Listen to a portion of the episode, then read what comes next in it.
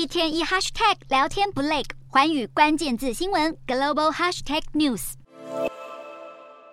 日本首相岸田文雄二十日抵达福岛第一核电厂，身穿防护衣，戴上口罩及头盔，视察处理核水的相关设备。与此同时，岸田也与东京电力公司的高层举行了会议，希望就排放核处理水的措施取得专业意见。此外，岸田也将在二十一日和日本全国渔业协同组合联合会的会长展开会谈。经过上述流程后，当局将会针对这项议题召开部会首长会议，决定排放核处理水的时间表。而日前有消息指出，日本政府预计在八月底前就开始排放核处理水。虽然联合国国际原子能总署在七月会诊的报告书中，针对日本有意排放核处理水入海的计划开了绿灯，但包含南韩在内的周边国家依然对这项计划有所反弹与忧心。日本当局想将核处理水排放入海，目前首当其冲的就是所谓风评被害，也就是外界负面观感的问题。